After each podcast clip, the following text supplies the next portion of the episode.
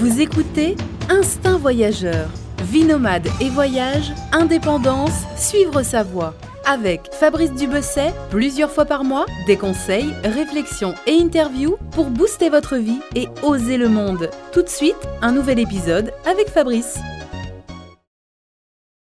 Bonjour à tous, bienvenue pour ce nouvel épisode du podcast euh, Instinct Voyageur. Et aujourd'hui, on va parler photos et photos de voyage avec Fred Marie. Bonjour Fred. Salut. Fred Marie euh, est reporter euh, photographe professionnel et tu es l'auteur euh, du blog Destination Reportage, donc sur lequel tu parles beaucoup, bah, tu parles de ton activité, tu parles aussi beaucoup évidemment de, photos. alors voilà, dis-moi dis-nous un peu deux trois mots pour te présenter un peu, présenter ton blog et puis ton activité. Depuis quand, depuis quand, voilà, comment tu es venu à la photo de voyage, comment tu es devenu reporter professionnel? Alors, euh, bah, merci de m'accueillir dans, ce, dans cet épisode de ton podcast. Euh, donc, en fait, voilà, je m'appelle Frédéric Marie, je suis photographe professionnel. Et euh, ce blog, il, a, il va bientôt fêter ses deux ans. donc, c'est un blog que j'ai créé, en fait, pour partager ma passion du voyage et ma passion de la photo. Et c'était aussi né d'une petite frustration de, que tous les photographes de presse connaissent, c'est-à-dire que c'est une activité, la photo de presse, qui est un petit peu compliquée. C'est un peu mmh. compliqué de vendre ses photos et d'en vivre. Et euh, c'est possible, hein, moi j'en vis, mais c'est un peu compliqué. Et c'est né d'une frustration de ne pas montrer toutes ces images, de n'en montrer finalement que quelques-unes. Euh, mhm. Et du coup, le blog, c'est une sorte de, de réponse à cette frustration et de pouvoir partager vraiment, euh, quand je pars en reportage, revenir avec des photos et, pouvoir véritablement les montrer au plus de, plus de personnes possible. Mhm. C'est un peu devenu ta, ta vitrine, enfin un complément et un peu une vitrine. Ouais, c'est aussi devenu un outil professionnel à part entière, puisque ça me permet de me faire connaître. Mhm. Euh, ça me permet d'avoir aussi des, du travail, tout simplement. Il y a des agences euh, de com qui me contactent et qui me proposent euh, d'acheter mes services, ou ça me permet également d'accrocher des rédactions, de montrer que je suis capable de faire autre chose que juste de la photo d'illustration. Mhm. donc du coup, ça permet ouais, d'avoir aussi un complément de revenu lié à l'activité, enfin, qui est lié à une activité de photographe aussi. D'accord. Et tu, ça fait depuis combien de temps tu en vis Tu fais ça? Alors, j'ai commencé la photo de presse véritablement il y a à peu près 4 ans. Mhm. Euh, au moment où je suis rentré en école de journalisme, je pensais pas euh, que j'allais euh, devenir photographe quand je suis rentré en école de journalisme. D'ailleurs, je pensais pas que j'allais être même en école de journalisme parce que je suis rentré en fait après une fac d'histoire géo. Je suis rentré en master de journalisme à, à Sciences Po Toulouse. Et euh, c'était un peu mon deuxième choix, le journalisme. Le mhm. premier choix, c'était euh, les relations internationales, euh, la géopolitique. Et en fait, par finalement, je suis rentré en journalisme et du coup, c'est, je regrette pas du tout. C'est c'est le, le, meilleur choix que j'ai fait, je pense. Et après, je suis tombé dans la photo de presse en, rencontrant des photographes professionnels mhm. et en devenant ami avec eux, en leur demandant des conseils, en travaillant un petit peu avec eux aussi à travers des stages, etc. Euh, et, une fois que j'ai terminé ma, formation de journalisme à Sciences Po, euh, j'ai décidé d'être indépendant mhm. euh, et de me lancer en tant que photographe indépendant et pas chercher un, emploi salarié en tant que journaliste. D'accord. Et donc là, régulièrement, tu pars parfois sur des reportages en France et à l'étranger. Là, dernièrement, j'ai vu tes photos. tu es parti, tu es parti au Sahel auprès de l'armée française, c'est ça? Ouais, c'est ça. Je suis parti. Euh, j'ai eu la chance de partir au Niger et au Mali euh, pour faire un reportage sur les forces euh, françaises de l'opération Barkhane. Donc mmh. voilà, comme tu as dit, dans la bande sahélo-sahélienne au sud Sahel. Et voilà, c'était juste excellent comme expérience. Ah, carrément. Ça devait être fort. Bon, là, tu es revenu il y a, il y a, il y a quelques temps. Et voilà, j'ai vu que tu étais revenu. Justement, je t'ai proposé ce podcast pour parler un peu plus de, de, centrer un peu la chose sur la, photo de voyage. Euh, on va, voilà, j'avais dans l'idée de t'inviter pour ce podcast en fait pour que tu répondes à des questions, euh, des questions euh, entre guillemets pour débutants, enfin un peu de, de base, pas forcément de base, mais des questions que beaucoup de lecteurs se posent quant à la, à la photo de voyage, du moins ceux qui, qui débutent et qui veulent progresser. Il y a une question notamment qui revient souvent, c'est euh, voilà, quel est, quel est l'objectif pour toi idéal pour la photo de voyage? Quel objectif emporter pour celui euh, voilà, qui veut progresser en photo de voyage? Euh, Quel est pour toi? Est-ce qu'il faut d'abord. C'est peut-être plusieurs. Enfin, est-ce que tu recommandes de partir avec plusieurs objectifs déjà ou, un seul peut suffire? En fait, ça dépend vraiment de la personnalité des gens et le, également les modalités du voyage et plein de choses. Mais pour ma part, j'ai fait plusieurs, j'ai testé plusieurs choses en fait. j'ai fait des voyages où je suis parti avec seulement un ou deux objectifs D'autres où je suis parti avec beaucoup plus de matériel. Il y a des fois, je suis parti avec des focales fixes, des fois avec des zooms. Euh, en fait, ça dépend vraiment. Euh, là, par exemple, pour mon voyage le plus récent euh, sur Barkhane, je suis parti avec deux zooms, plus un troisième en sécurité, parce que c'est un peu, c'est des conditions un peu compliquées au niveau du matériel. Mhm. mais j'ai fait aussi un voyage, par exemple, d'un mois et demi en train à travers l'Europe et j'ai traversé 20 pays avec juste un appareil et deux optiques fixes, un 20 et un 50. Euh, ce qui peut sembler un peu fou, euh, surtout qu'en plus euh, j'ai tué l'appareil photo, il a eu une, un petit problème de vague et, et, de noyade à la fin du voyage, heureusement mhm. sur les derniers jours. Mais si ça m'était arrivé le premier jour, j'aurais eu plus d'appareil photo, donc du coup un mois sans faire de photo, c'est un peu compliqué. Mhm. Donc un objectif, pour répondre à ta question, l'objectif idéal en fait il n'existe pas, c'est comme l'appareil photo, ça, idéal ça n'existe mhm. pas. Parce qu'on dit, on dit que par souci de légèreté, euh, un zoom, c'est ce qui, euh, c'est un peu l'idéal euh, lorsqu'on voyage, parce que bon, il y a une plage focale assez grande, etc.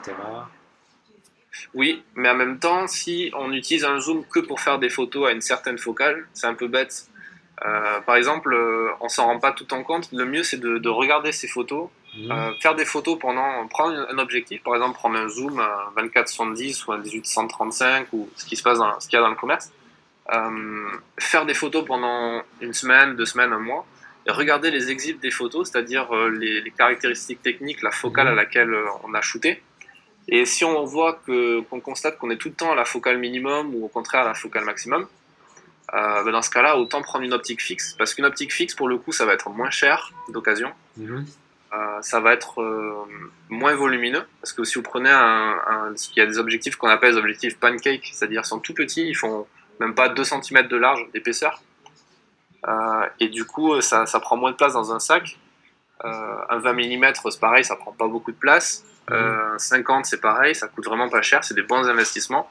Et au-delà aussi de la place qu'on gagne et de, du prix qu'on gagne dessus, ça permet de, de, vraiment progresser en photographie parce que quand on est à une focale fixe et pas avec un zoom, on est obligé de bouger, de se déplacer, de chercher des angles. Et euh, concrètement, moi j'ai commencé avec ça parce que euh, on me l'a dit. Tout ce que je dis ici, il y a des gens, d'autres gens qui le diront, d'autres photographes qui le diront. Ça permet de travailler, ça permet de, progresser, d'avoir des focales fixes. Mais mmh. vraiment. Et, mmh. et, justement, en plus, quand on en a plusieurs, on n'a pas envie de les changer tout le temps parce que ça prend du temps, on risque de les faire tomber, il y a du sable, mmh. etc. du coup, on se force à aller chercher les angles, à aller chercher les choses. Un zoom, euh, on est naturellement plus feignant, entre guillemets, euh, parce qu'on va moins se déplacer, et du coup, on aura des angles qui seront. Des photos, au final, elles seront moins bien. C'est intéressant, en effet, ce que tu dis, de regarder ces photos et de. de... C'est peut-être un peu la loi, tu sais, la loi des 80-20. Peut-être que 80% des, photos sont prises. Euh, je suis sûr qu'on retrouve ça même en photo, sont pris avec, la, avec à peu près la même plage focale j'imagine. C'est vrai que c'est intéressant. J'avais jamais posé, je m'étais jamais, j'avais jamais pensé ça, de regarder mes photos et pour voir voilà, quelle plage focale j'utilise. Et euh, bon, ça dépend aussi de quel type de photo on aime faire. Si on aime le paysage, euh, ça va plutôt être un grand angle, enfin quelque chose. Pas euh, forcément. Pas, forcément. Ça peut être aussi non. Par, par exemple, ça c'est dans le guide du photographe voyageur que, que, je propose à mes internautes mhm. et aux tiens également s'ils sont intéressés. J'explique qu'il y a un article assez long sur le fait de pourquoi et comment faire des photos avec des photos de paysage avec un téléobjectif ce qui peut sembler euh, complètement contre-intuitif. Euh, mais en fait, et on s'en rend compte aussi quand on voit les, plus grands photographes travailler, quand on voit par exemple euh, Art Wolf ou, ou même Chris Burkhardt ou d'autres photographes de voyage assez connus, on se rend compte qu'ils ont souvent un 70-200 à portée de main parce que dans le photo de paysage, on a souvent, on pense souvent à la carte postale avec un maximum de choses dans le mhm. cadre, etc. Mais au final, euh, il y a deux choses. La première, c'est que c'est bien d'avoir des, photos de paysage. On n'est pas obligé d'avoir un, grand champ. Mhm. C'est-à-dire que on peut même garder un grand champ si on est loin déjà, tout simplement. C'est-à-dire que si par exemple l'environnement autour, on a une vue à 360 degrés et que même avec un 200, enfin même avec un 200 mm, en fait, on va avoir une scène avec beaucoup de choses dedans. Donc euh, ça permet de centrer un peu plus le regard, euh, centrer un peu plus les informations. et la deuxième des choses, c'est que avoir une longue focale, ça permet de contrer les effets de, les effets de la perspective et les effets de, euh, naturels qui sont que quand vous avez un, premier plan et un deuxième plan ou un arrière-plan, le premier plan, comme il est plus proche de vous, il sera plus gros sur votre photo. D'accord. Alors que s'il est plus loin, par exemple, euh, si tu es en montagne, euh, tu fais des photos de paysage en montagne, si par exemple tu as une première montagne devant toi, une deuxième montagne à un kilomètre derrière, c'est logique que tu as l'impression que la première devant toi elle est plus haute que la deuxième. Mhm. Alors qu'en fait, s'il faut, non, pas du tout. Et si plus tu t'avances, et plus celle que tu vois devant, elle va s'agrandir. Mhm. C'est comme si tu fais le test avec ta main, en fait. La main, elle est devant toi, elle est à 20 cm de ton visage. Elle est plus grande que si elle était à 50 cm de ton visage. Mhm. C'est le jeu des focales. Donc, en ayant une focale euh, longue focale, tu vas pouvoir capter vraiment la scène comme tu la vois quand tu es loin. D'accord. Donc, euh, bon, du coup, euh, du coup, la question, là, elle est un peu, la réponse, elle est un peu complexe à cette question. comment tu résumerais la chose alors? Quel objectif idéal pour la photo de voyage? Je pense que déjà il faut penser en termes de logistique pure, c'est-à-dire si vous partez sur un voyage en sac à dos, un voyage en sac à dos et que vous allez faire vous pensez aller faire que du, de la photo de paysage ou comment dire après la, la focale longue c'est bien aussi pour faire des portraits par exemple. Si mhm. vous êtes euh, euh, c'est un petit peu compliqué. Franchement la meilleure réponse que je peux donner je pense c'est essayer de vous connaître un petit peu savoir ce que vous faites euh, aujourd'hui commencez peut-être avec un zoom classique un, 1855 ou un 1835 mhm. faites des photos regardez faites plusieurs photos plusieurs types de photos euh, essayer de faire du portrait, du paysage, euh, de l'urbain, de l'architecture, etc. Euh, regardez les exits de vos photos, faites un petit bilan et si vous remarquez que, comme moi, pendant un moment, j'avais un 24-70 et en fait, je shootais tout le temps qu'au 24, mhm. bah, si à un moment je m'en suis je l'ai remarqué, du coup j'ai pris un 20 mm et je shootais qu'avec ça. Et ça allait très bien. Donc pratiquer, pratiquer pour voir justement à quelle focale, quelle, quelle focale convient le, convient le mieux en fait.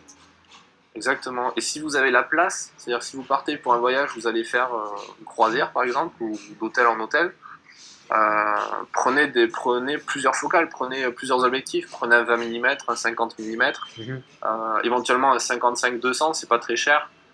c'est un zoom pas très cher et qui prend pas beaucoup de place en général, qu'on peut mettre dans un sac ou laisser dans une valise à l'hôtel ou ce genre de choses. donc ouais, il faut expérimenter plusieurs choses. D'accord, ouais, pratiquer et euh, voir ce qui nous convient. D'accord. Euh, deuxième question qu'on pose souvent, euh, qu'on pose souvent quel sac photo, quel est pour toi le sac photo idéal en voyage?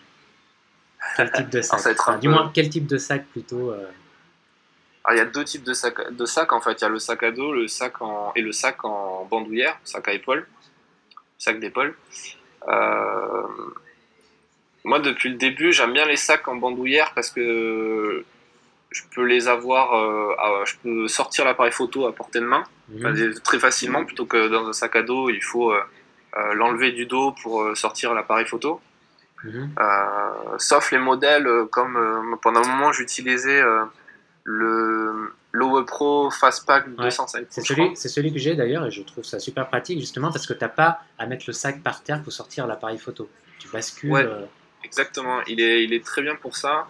Euh, il est très bien pour ça. Le seul truc, je trouvais qu'il était un peu limitant parce qu'il n'y avait pas beaucoup de place sur le compartiment supérieur. C'est vrai.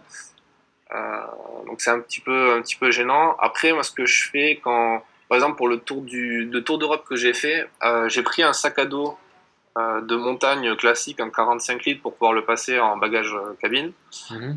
et j'ai pris un tout, une toute petite sacoche. C'est un, un Think Tank rétrospective 5, il me mhm. semble un tout petit, le plus petit de la gamme Think Tank, et dedans j'arrivais à mettre un boîtier, un réflexe, un D600, donc un, gros, enfin pour les amateurs c'est un gros réflexe en place, euh, plus un 50 et un 20 mm, plus tous mes papiers, plus les petites choses qu'on a besoin au quotidien, et ce sac-là il rentrait dans mon sac, euh, mon sac à dos pour euh, le passage d'aéroport ou quand j'avais envie de marcher. Mhm. Donc coupler peut-être ça, ne pas penser forcément un sac photo, Mhm. Pensez à une petite sacoche. Si votre appareil photo, de toute façon, si vous avez un petit appareil photo, vous n'avez pas besoin de lui. Oui, voilà, même, du, même du sac que tu as et que j'utilisais pendant un moment, le mhm. sac à dos. Oui, ça, ça, convient. Ça convient. C'est un réflexe, quoi. C'est un gros réflexe. Euh.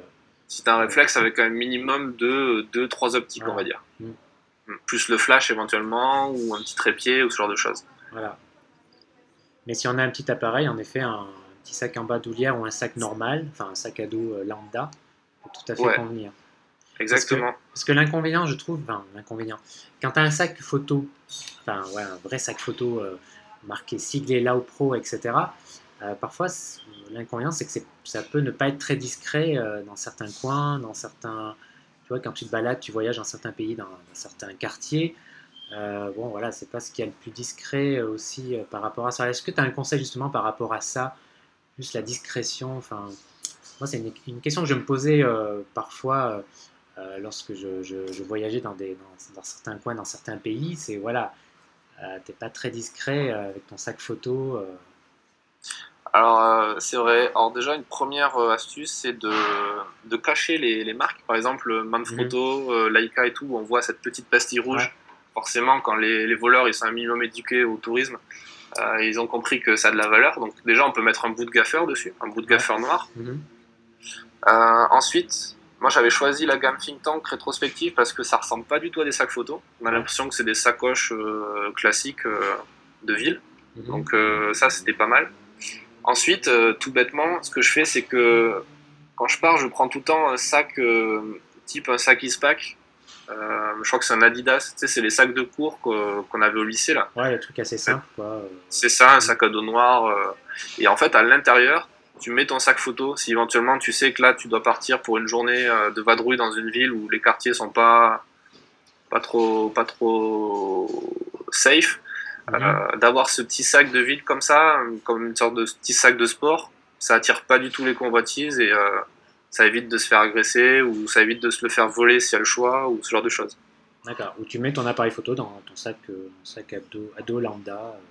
Euh, ouais, euh, pareil, exactement. Après voilà, il faut faire attention à pas l'abîmer ou ça marche que quand on est en ville ou voilà où on va pas trop le, chahuter dans le sac. Quoi. Voilà. Ouais, parce que attention en effet lorsque vous mettez votre appareil et vos objectifs comme ça dans votre sac à dos faites attention, moi ça m'est arrivé, euh, euh, j'étais au Népal et en fait j'avais, euh, j'avais mis mon objectif dans mon sac à dos comme ça et il y avait une bouteille d'eau et elle n'était pas vraiment fermée, bien fermée, tu vois. Du hmm. coup, l'objectif a été complètement trempé et j'ai dû le faire réparer. Ah, faut faire attention si vous mettez des bouteilles d'eau ou autre avec votre sac à dos, avec vos objectifs, quoi, ça, ça craint, il faut, vraiment faire attention. Ouais, c'est clair. Autre question par rapport au, tout ce qui est trépied, monopode, euh, qu'est-ce que tu conseilles euh, euh, Plutôt un monopode, un trépied? Un monopode, c'est plus léger, c'est plus. Alors là, c'est un peu délicat parce que tu vas trouver ça rigolo, mais depuis pas longtemps, je suis, je suis rentré comme ambassadeur chez Manfrotto, qui est une marque de, de trépied initialement. Ouais. de pied. Et en fait, moi, je suis pas du tout pied et trépied. J'en utilise euh, vraiment très rarement. Je l'utilise en fait pour filmer de temps en temps avec des caméras embarquées ou avec le, avec le réflexe pour faire des interviews, ce genre de choses. Mais c'est parce que tu fais plus euh, de la photo d'action, la photo, c'est peut-être la raison. C'est beaucoup ça. Et puis euh, en fait, ouais, le trépied ça sert que entre guillemets si vous voulez faire des poses longues. Mhm. ou de la photo de nuit, de la photo de feu d'artifice, ce genre de choses. Et finalement, c'est vrai que moi j'en fais pas beaucoup et quand j'en fais, j'en fais quand même à main levée j'arrive à avoir des résultats qui sont corrects. Mhm. Euh, euh, parce que même les poses longues, euh, ça demande aussi du matériel supplémentaire. Ça demande d'avoir des filtres, des filtres pour permettre d'avoir moins de lumière qui vont rentrer dans l'objectif pour faire des, vraiment des flous en plein jour, mmh. flous de bouger, etc. et en fait, moi j'aime bien être léger, donc du coup, c'est vrai que les trépieds, tout ça, je m'en sers vraiment pas beaucoup.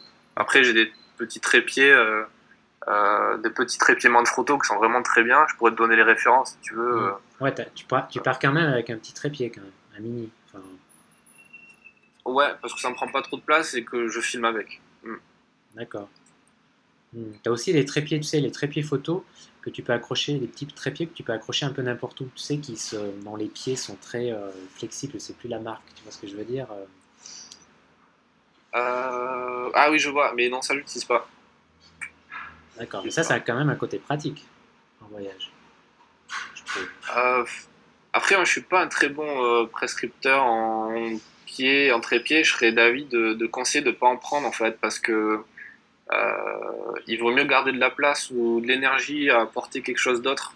Selon moi, je pense que sauf si vraiment vous voulez faire, vraiment faire de la pose longue, mais en général, en voyage, on est plus sur de la photo, de la photo à main levée parce que. Mhm. parce qu'en fait, on va faire des photos des gens, ça bouge, etc. et si on fait de la photo de paysage, à moins de faire de la photo euh, vraiment spécifique, comme je disais, pose longue ou mm. le nuit, etc. Euh, on va être plus dans. On ne va pas vraiment en avoir besoin au final. D'accord. Surtout avec les appareils aujourd'hui où on peut très facilement grimper dans les ISO donc pour compenser tout ce qui est vitesse d'obturation, etc. Ok, donc euh, bon, les trépieds, posez-vous pas, cassez-vous pas la tête avec ça. Frédéric, Fred, il dit après, c'est vraiment personnel, tu vois, mm. euh, c'est vraiment personnel. Comme il y a des, des vidéastes, euh, pareil, qui, qui aiment pas quand c'est figé, comme euh, pour ceux qui connaissent David Supertramp ou des Français comme Seb Montaz, dans l'univers outdoor, ils sont ils supportent pas utiliser un pied, ils en utiliseront jamais parce qu'ils sont pas du tout dans une logique de figer, d'avoir un plan vraiment fixe qui bouge pas. Ils sont plus dans le mouvement. En photo, je, je pense que ça peut être intéressant aussi d'avoir cette vision-là. Mm. Mais, euh, mais je comprends aussi les gens qui ont envie de poser l'appareil et de faire une photo d'une rivière avec l'eau euh, l'eau qui, qui, qui, dessine un flou, une cascade, etc. ça fait des belles photos. quoi. C'est sympa. Après, vous pouvez aussi utiliser euh, la bonne vieille méthode du sac qui sert de trépied ou le caillou, ou même si c'est un peu moins fiable, mais c'est bête, mais quand j'étais au Mali, je discutais avec des militaires qui faisaient des photos. Il y en a un qui faisait des photos la nuit, il me montrait les résultats qu'il avait en posant son appareil photo sur son gros sac euh, avec tout l'armement et tout. Et tu vois, je le laissais un peu, ça passe quoi. ouais. c'est vrai. Bon. Il y a le système D aussi euh, parfois euh, qui fonctionne. Ouais. une autre question, une autre question si tu veux bien, c'est pour tout ce qui est bah, carte mémoire. Voilà, lorsqu'on est en voyage, la hantise c'est de perdre ses photos. donc, quel conseil tu tu, voilà, quel conseil tu donnerais pour, euh, au niveau de la sécurité de, ces photos et de ces données pour être sûr euh, voilà, de, qu'en cas de vol ou euh, n'importe, en, cas de défaillance, on ne perd pas ces photos de voyage? Toi, quelle est ta méthode? Alors, ma méthode, c'est. Je pars rarement quand même sans ordinateur. Donc, mhm. ce que je fais, c'est que je, je dérush. Je prends les images sur la carte SD, je les mets sur l'ordinateur et je les double sur un disque dur. Mhm. Donc c'est-à-dire je les ai à deux endroits différents si l'ordinateur est assez, euh, a assez d'espace. Euh, tu vois, typiquement, c'est ce que j'ai fait pour l'Afrique parce que je suis parti pendant un peu plus de dix jours et j'avais, euh, même si j'avais une dizaine de cartes SD, euh, je faisais beaucoup de photos par jour, donc du coup, il fallait quand même que je, je vide les cartes. Et euh, j'ai pris un ordinateur, un tout petit notebook là qui coûte même pas 100 euros sur le bon coin. Ah oui, et tu l'as pris rien que pour ça, quoi. Alors j'ai eu un petit souci avec le mien, donc euh, j'avais déjà un petit notebook qui a eu un petit accident, donc du coup il a fallu que j'en rachète un avant. Mais oui, dans l'idée, je voulais, j'ai pas pris un, j'ai pas pris mon le Mac avec lequel je travaille d'habitude. Euh, j'ai juste pris un ordinateur qui servait en fait à, dérocher sur un sur un, disque dur. Et comme c'est quand même un ordinateur, tu peux envoyer des mails, tu peux gérer deux trois choses. Euh, tu peux aussi commencer à les traiter un petit peu avec des logiciels comme Lightroom. Il faut juste être très patient parce que ça mouline un peu. Ah, c'est pas bête, oui, c'est une, bonne, euh, c'est une bonne idée en effet de. Comme ça, si euh, la personne qui part en voyage, qui veut pas s'embêter avec un ordinateur qui peut être assez lourd, assez gros, en effet, tu t'orientes vers un notebook, un tout petit truc pas cher, que tu peux trouver. En effet, on peut trouver des modèles vraiment pas chers, surtout, euh, surtout d'occasion. Et si tu considères que voilà, en plus, il sert de disque dur externe, c'est vrai que ça peut être un bon compromis. Ah oui, moi ça m'a coûté, euh, je l'ai acheté 80 euros je crois euh, sur euh, le bon coin avant de partir. Et la veille de partir je crois. Donc, Mais tu mets, pas, tu mets pas quand même tes photos sur le cloud en ligne pour doubler encore la sécurité?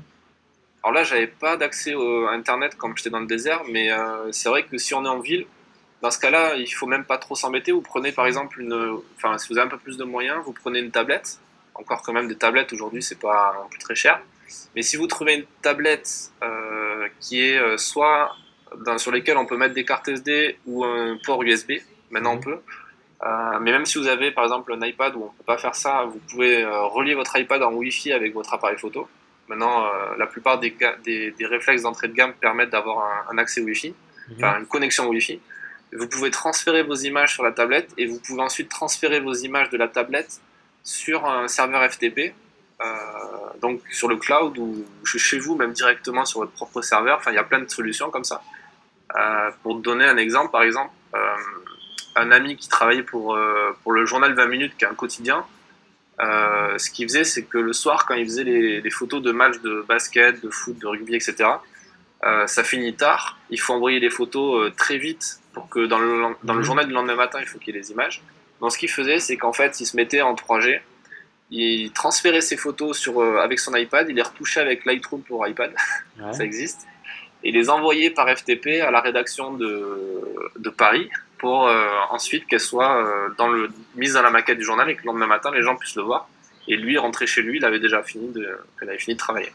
Ah Donc aujourd'hui, ouais, on peut très facilement stocker, conserver vous avez plein de solutions. Euh, moi, j'utilise euh, régulièrement WeTransfer avec la version premium qui coûte que 10 euros par mois, donc même pas, même pas 200 euros l'année, mhm. qui permet de stocker et d'envoyer plus de 10 gigas de données d'un coup. donc ouais, ça permet de sauver, mais après, là, pour ma part, j'ai tout sur des disques durs, plus ou moins doublés, en fonction des sujets. Mais la règle, la règle c'est qu'il vaut mieux doubler. Il vaut mieux doubler, ouais. Après, ça dépend. Il faut vraiment pas non plus trop trop se prendre la tête. Moi, je me suis un peu pris la tête avec l'ordinateur en plus et tout parce que j'étais euh, dans, dans, le cadre du travail. Euh, donc c'était hors de question que je revienne sans mes images ou autre chose. Maintenant, euh, disons, c'est comme c'est comme avoir peur de se faire voler son matériel ou avoir peur de se faire voler, je sais pas, sa voiture ou autre chose. ouais, si on a peur, on fait jamais rien, quoi. Il faut y aller. C'est ça. Des fois, il faut aussi pas trop penser à tout ça et se dire, avoir confiance à, en son matériel. Après, une bonne, une bonne chose, ça peut être de. Euh, si par exemple vous, utilisez que le format JPEG, moi je travaille en format RAW, donc forcément ça, prend beaucoup de mm. cartes mémoire. Mais en format JPEG avec 3 euh, ou 4 cartes de 32 Go, euh, enfin, normalement vous partez une semaine en, voyageur touriste, entre guillemets, sans, pré sans prérogative professionnelle, on va dire plutôt. vous avez largement de quoi, de quoi conserver vos images. Après, on est toujours, on est toujours, on prend toujours le risque de se faire voler euh, son sac. Euh, moi, ça m'est arrivé.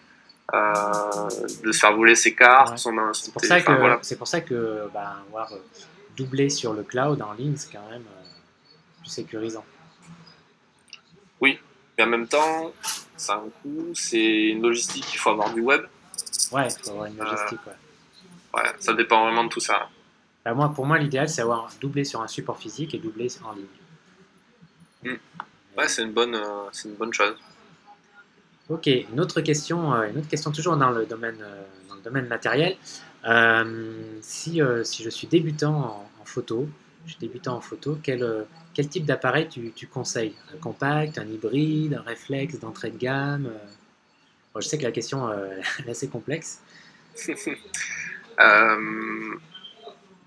alors, moi j'aime bien conseiller j'aime bien conseiller euh, les réflexes, euh, les réflexes d'entrée de gamme parce mhm. que c'est de moins en moins cher en fait les réflexes. Euh, de, les réflexes Nikon et Canon, ils ont, enfin Nikon et Canon en règle générale est en train de perdre beaucoup de parts de marché, du coup compense un petit peu sur les prix pour les entrées de gamme, mhm.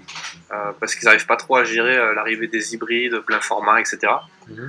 Et mhm. du coup c'est moins cher d'acheter un d'acheter un, petit réflexe, entre guillemets, qu'un très bon contact. C'est quasiment le même prix, c'est-à-dire c'est de l'ordre de 400, euh, entre 300 et 500 euros. il vaut mieux mettre, pour ma part, il vaut mieux mettre 300 euros dans un réflexe, même euh, d'entrée de gamme. Ouais, parce que l'avantage par rapport à un compact, c'est que c'est un mode.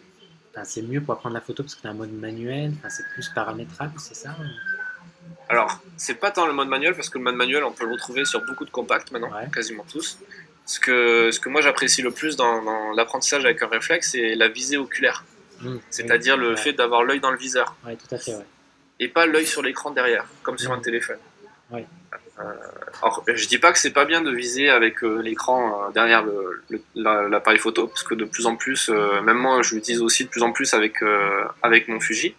Mmh. mais d'avoir l'œil dans le viseur, c'est bête, mais on apprend plus facilement et on progresse plus vite en mm. photographie grâce à ça. C'est pas la même sensation. je trouve que la sensation est meilleure. Enfin, c'est un peu euh, métaphysique ce que je dis, mais je trouve que la sensation est meilleure quand tu es un peu au cœur de l'action, quand, tu prends, quand tu prends des photos en utilisant le viseur.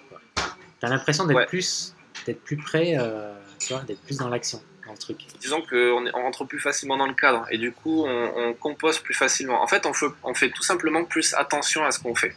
Mm. Et, et c'est vraiment la règle de base en photographie, c'est d'arriver à faire vraiment attention à ce qu'on fait parce que ça va rejaillir sur la composition de l'image. Voilà. Tu as l'impression d'être plus près du, du, sujet aussi. Exactement. On s'en détache aussi un peu plus facilement. Euh, moi, je fais beaucoup de photos de sport, euh, de sport un peu extrême, de sport outdoor. Mmh. Et euh, aujourd'hui, avec le temps, ça commence à être de plus en plus naturel d'être au bord d'une falaise ou attaché à un flanc de falaise ou ce genre de choses. Mais c'est vrai qu'au début, c'était un peu c'était un peu plus simple d'avoir l'œil dans le viseur quand il y avait une situation qui était dangereuse ou un peu qui, faisait clairement flipper. donc, euh, ok, donc tu conseilles plutôt un réflexe d'entrée de gamme qu'un compact. Donc les hybrides, euh, tu les mets plutôt euh, un peu à part. Alors, je conseille aussi les hybrides parce que c'est intéressant. C'est ça permet d'avoir, pour ceux qui ont une visée oculaire, c'est bien. Mhm. Après, c'est un peu, c'est peut-être un budget qui est un peu plus. Ça dépend des budgets. Si vous avez vraiment un budget très très serré, il vaut mieux un réflexe d'entrée de gamme et évoluer sur des, des, objectifs d'occasion. Euh, et si vous avez un budget, vous dites, vous dites ok, je peux mettre euh, allez, un, billet de 1000 euros pour commencer. Euh, il vaut mieux se mettre directement dans l'hybride alors, parce que vous allez avoir les objectifs vont être un peu plus chers parce que ils sont plus rares entre guillemets que Canon et Nikon sur le marché de l'occasion, etc. Mhm. et les boîtiers coûtent un peu plus cher aussi, mais c'est clair que vous allez faire. Moi, je travaille plus qu'avec des hybrides aujourd'hui avec euh, deux Fuji X-T1 et là je vais passer sur les nouveaux qui vont pas tarder à sortir euh, parce que c'est moins lourd, c'est plus discret, euh, ça, ça a des rendus qui sont largement compétitifs. Ça fait des fichiers de très bonne qualité et voilà mais en fait c'est au-delà du fichier de photo ça veut dire que moi je calcule en termes de poids en termes de, taille dans le sac mmh. et en termes de, d'utilisation sur le terrain, c'est-à-dire euh, quand on est caché derrière un gros objectif ou un gros boîtier, c'est pas pareil que quand on a juste un appareil qui ressemble un peu à un argentique ou qui fait un peu touriste. Euh, les gens réagissent différents et encore plus des militaires par exemple. c'est toi, c'est surtout ça l'intérêt euh, d'utiliser un hybride dans le cadre de ton travail. C'est la légèreté, le gain de place, discrétion. Exactement. Et ça, ça peut aussi convenir à un voyageur ah oui, tout à fait. Parce qu'on recherche les mêmes choses. Donc, non, euh, c'est toujours, c'est vrai que c'est toujours un peu, des fois un peu problématique de sortir le gros réflexe. Alors déjà, faut on a plus la flemme de le sortir du sac déjà, parce mm. qu'il est plus lourd et en effet, ça peut être assez imposant de le sortir. Euh, c'est clair, c'est clair, c'est clair. D'ailleurs, pendant un temps, moi, je voyageais toujours avec un petit compact, tu vois, un, petit Lumix que je mm-hmm. glissais dans ma poche et tu vois, dans le bus, par exemple. Euh, bah voilà, c'était facile de le sortir, ça faisait moins, c'était moins impressionnant pour les gens, tu vois. Et je trouvais que c'était un bon complément à mon gros réflexe, que je trimballe d'ailleurs toujours. Je trouvais que c'était un bon complément.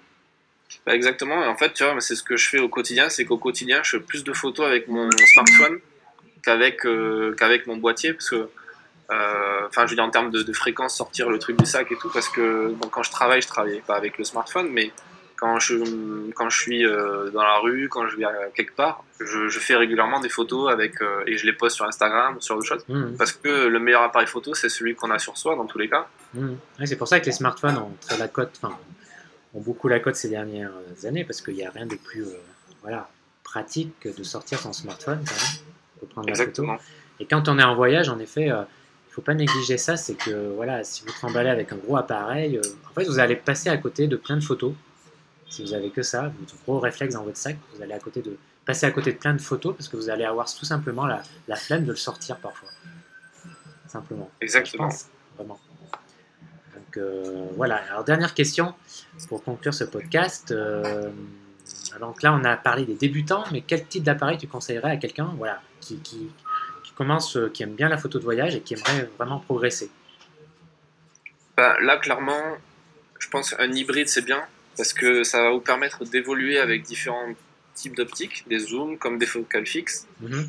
Euh, ça va avoir toutes les, toutes les, les, avantages et les bénéfices de ce qu'on vient de dire juste avant. Euh, et ça va vous permettre voilà, d'avoir des rendus euh, différents grâce à ces optiques.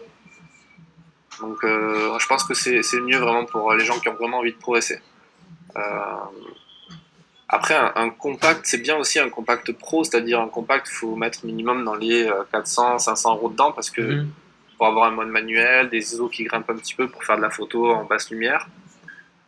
et c'est intéressant aussi de, de, faire des photos compactes comme ça parce que ça va vous forcer à, à, réfléchir un peu par rapport à l'optique parce que même s'il y a des zooms sur les compacts, mhm. il faut pacifier. Enfin, je veux dire, si vous achetez un compact, partez du principe que vous achetez une focale fixe. Mhm. N'utilisez pas le zoom d'un compact, c'est un peu stupide parce que euh, c'est comme si vous recadrez vos images euh, sur l'ordinateur. Vous allez perdre de la qualité euh, sur les fichiers. Donc ça peut être intéressant. Moi personnellement, j'utilise également un Fuji X100 qui est considéré comme un compact en fait. Mm. C'est une optique fixe. Et c'est un tout petit boîtier qui permet d'être très discret, très discret et, très efficace du coup et qui permet de voilà de travailler un peu de réfléchir travailler son regard travailler ses cadrages. Donc tu conseilles plutôt un, hybride qu'un expert euh, qu'un pardon qu'un réflexe semi expert euh alors euh, tout ce qui est en fait réflexe quand on parle de réflexe professionnel réflexe pour débutants quoi tout ça c'est en fait c'est du marketing parce que mhm c'est vraiment juste du marketing. C'est de faire croire aux gens qu'ils euh, ont un boîtier pro. Euh, je trouve ça un peu, je trouve ça un peu rigolo parce que. bah, c'est un, euh, peu le syndrome de, de, la plus grosse en photo hein, aussi. voilà, tu vois, oui, il y a ça, il y a ça. Et puis en fait, c'est juste, au final, c'est juste une question de caractéristiques. Quand on réfléchit, en fait, on, se rend compte que bah, Robert Capa, il partait sur les plages de Normandie avec euh, la possibilité de faire 36 euh, poses, 36 photos avec un appareil photo qui était euh, qui avait un rendu encore plus pourri entre guillemets que le pire des smartphones sur le marché. Et c'était un boîtier pro. Donc c'est juste une question de, de, caractéristiques. c'est l'occasion de rappeler, hein, c'est l'occasion de rappeler que ce qui fait la qualité des photos, c'est pas le boîtier, c'est pas les fonctionnalités. Enfin, c'est pas c'est surtout les objectifs, la qualité des objectifs, la pratique et le regard de la personne. Puisque c'est pas parce que vous avez un super boîtier à 2000 euros que. Hmm. je pense que c'est important de le rappeler. Euh. Oui, exactement. Vaut mieux mettre, euh, vaut mieux acheter un, réflexe, un, réflexe pas très cher et mettre des optiques euh, qui ont coûté cher entre guillemets, c'est-à-dire des optiques qui, qui, sont très lumineuses, qui ouvrent à 1,4, 1,8 euh, et encore une fois, euh, un 50 mm 1.8, ça coûte vraiment pas cher d'occasion, ça doit valoir même pas 200 ou 300 euros. Alors, euh, ceux qui nous écoutent, quand je dis ça, ça peut sembler complètement fou, mais il est fou, 200 euros c'est rien, 300 euros c'est rien, c'est le prix de mon loyer, peut-être, je sais pas, mais en fait, la photo c'est très cher dans tous les cas, donc si vous voulez être vraiment équipé, il, va falloir dépenser, à, investir, pas mmh. dépenser, investir un minimum d'argent. Et moi, je vous conseille d'acheter des optiques d'occasion. Mm-hmm. C'est assez résistant. Des, objectifs de qualité euh, d'occasion. Ouais. Qui, euh, je pense, euh, le, plus, le plus important. Bah, écoute, merci Frédéric. On va terminer par, juste pour rappeler ton blog, Destination Reportage. Je, mets je mettrai le lien dans l'article juste en dessous. Et aussi, bah, sur ce blog aussi, on retrouve une formation que tu as créée pour, pour progresser en photo, en photo de voyage une formation vidéo. Alors à qui elle, est destinée? Plutôt aux débutants euh? Alors en fait, c'est une formation qui est à la base destinée aux débutants, en effet. Mais euh, c'est rigolo parce que même des amis euh, photographes qui l'ont vu m'ont dit qu'ils ont appris quand même des choses dedans alors qu'ils sont ah pros. Donc c'est assez rigolo. en fait, c'est tout bête, c'est que je me suis filmé pendant toute une randonnée mhm. dans les Pyrénées en gros, je filme euh, du départ, c'est-à-dire au moment où je remplis mon sac, je vous explique qu'est-ce que j'utilise, pourquoi, comment, euh, qui ça correspond, etc. Un peu ce qu'on vient de dire, mais avec d'autres éléments. Euh, et ensuite, on part en randonnée, je filme plein d'étapes où je m'arrête, je fais tel type de photo qui correspond à tel réglage technique, à telle volonté de composition, etc. Donc on parle de plein de choses, les bases, mais aussi des, des aspects plus poussés de la photographie sur la composition, création de style, etc. Euh, et après, une fois que la randonnée est terminée, dans la formation, on continue dans un module qui est dédié au post-traitement, euh, donc euh, sur Lightroom, qui est un logiciel de retouche d'image, et on apprend à travailler une image, à gérer son workflow, c'est-à-dire comment on, met les métadonnées, ce genre de choses, mhm. comment on, sublime en fait les photos, comment on termine une photo parfois. Mhm. Et en plus, il y a un bonus, il y a un bonus, un module bonus qui est dédié en fait à la golden hour, c'est-à-dire à la photo de coucher, lever de soleil, là où les lumières sont les plus intéressantes à mhm. travailler, mhm. à capter. Euh, et voilà. Et puis en même temps, pour les membres de la formation, j'offre plein de choses, notamment des livres numériques euh, que je vends séparément sur le blog. et également, toutes les semaines, j'édite un podcast sur, sur la photo où je prends une photo et j'explique son histoire, sa composition, ses réglages, etc. pour permettre aux gens de, comprendre comment c'est fait et pour faire eux-mêmes les, mêmes photos ou, mieux, j'espère. Mhm. et j'en sors un podcast par semaine tous les lundis et j'en sors deux bonus, deux épisodes bonus sur la même thématique pour les membres de la formation. toutes les ah, semaines, il y a du, contenu nouveau. C'est du boulot, c'est du boulot. Hein. En tout cas, la, formation a, l'air très complète. Là, je mettrai le lien directement dans l'article et d'ailleurs, euh, tu m'as, tu m'as donné un accès à la formation. Là, je, vais aller faire un tour, euh, bah, regarder vraiment ce, qui, ce qu'il en est. Puis je, je dirai euh, ce que j'en pense directement dans l'article au-dessus. Mais en tout cas, en effet, ça a l'air, ça a l'air très complet. Puis bon, comme c'est en vidéo, forcément, c'est quand même je pense c'est assez pédagogique parce que bon, euh, c'est quand même, euh, voilà, quand on parle de photo, euh, photo, faut que la vidéo c'est un plus forcément puisque c'est un aspect très pratique, la photo de voyage, il n'y a pas de secret quoi. Il faut, mm-hmm. donc ça c'est, je pense c'est important. très bien, eh écoute Fred, merci pour. C'était un peu court là, je sens que tu avais envie de parler plus et tout. Là, je sens. Fred, il, est très passionné, euh, il est vraiment passionné par, par son sujet. Et euh, d'ailleurs, c'est vrai que c'est passionnant hein, discuter, parce que la photo, c'est quelque chose, en effet, qui allie l'artistique et le côté technique. C'est ça que j'aime bien en photo, d'ailleurs. Je trouve que c'est un bon... C'est vrai c'est un mélange des deux, le côté technique et le côté euh, vraiment artistique. Et moi, je comprends tout à fait qu'on peut être complètement passionné par la photo. Je l'ai été pendant un certain temps, il y a, il y a quelques années. J'étais vraiment... à l'époque, d'ailleurs, je voulais même devenir photo-reporter. Mhm. Et, et, ouais, j'étais vraiment à fond et je comprendre en effet qu'on peut être complètement passionné par la photo. De voyage, par la photo. Et en tout cas, quand on aime voyager, il y a beaucoup de photographes qui sont venus euh, voilà, à la photo par le voyage. C'est un grand classique. Exactement. Euh, donc, euh, voilà, voilà. Merci pour avoir répondu à toutes ces questions. je te souhaite plein de bonnes choses pour, pour la suite de tes projets. Yes, merci. Voilà, et puis ben, écoute, passe une bonne journée et, et à bientôt sur le blog. Ciao, ciao. Ça marche. Merci à toi. À bientôt. Merci d'avoir écouté ce 24e épisode euh, du podcast. Euh, alors c'est le dernier euh, de la saison 1 du, podcast Instinct Voyageur. Alors rassurez-vous, la, pause sera courte. on se retrouve bah, dès le mois d'avril, le temps pour moi de faire une petite pause et puis voilà de, chercher quelques interviews de derrière les fagots. J'en ai déjà quelques-uns là au programme en vue là qui vont être pas mal. Euh, donc voilà, on se retrouve euh, en avril, début, avril sans doute. Et puis comme d'habitude, n'hésitez pas à, partager ce podcast. C'est aussi l'occasion euh, peut-être d'écouter eh les anciens, épisodes. voilà, il y a un peu de tout hein, entre prendre son voilier pour aller faire le tour du monde ou encore ouvrir un restaurant à l'étranger, etc. Voilà, je pense que vous allez trouver euh, sans doute d'autres épisodes intéressants.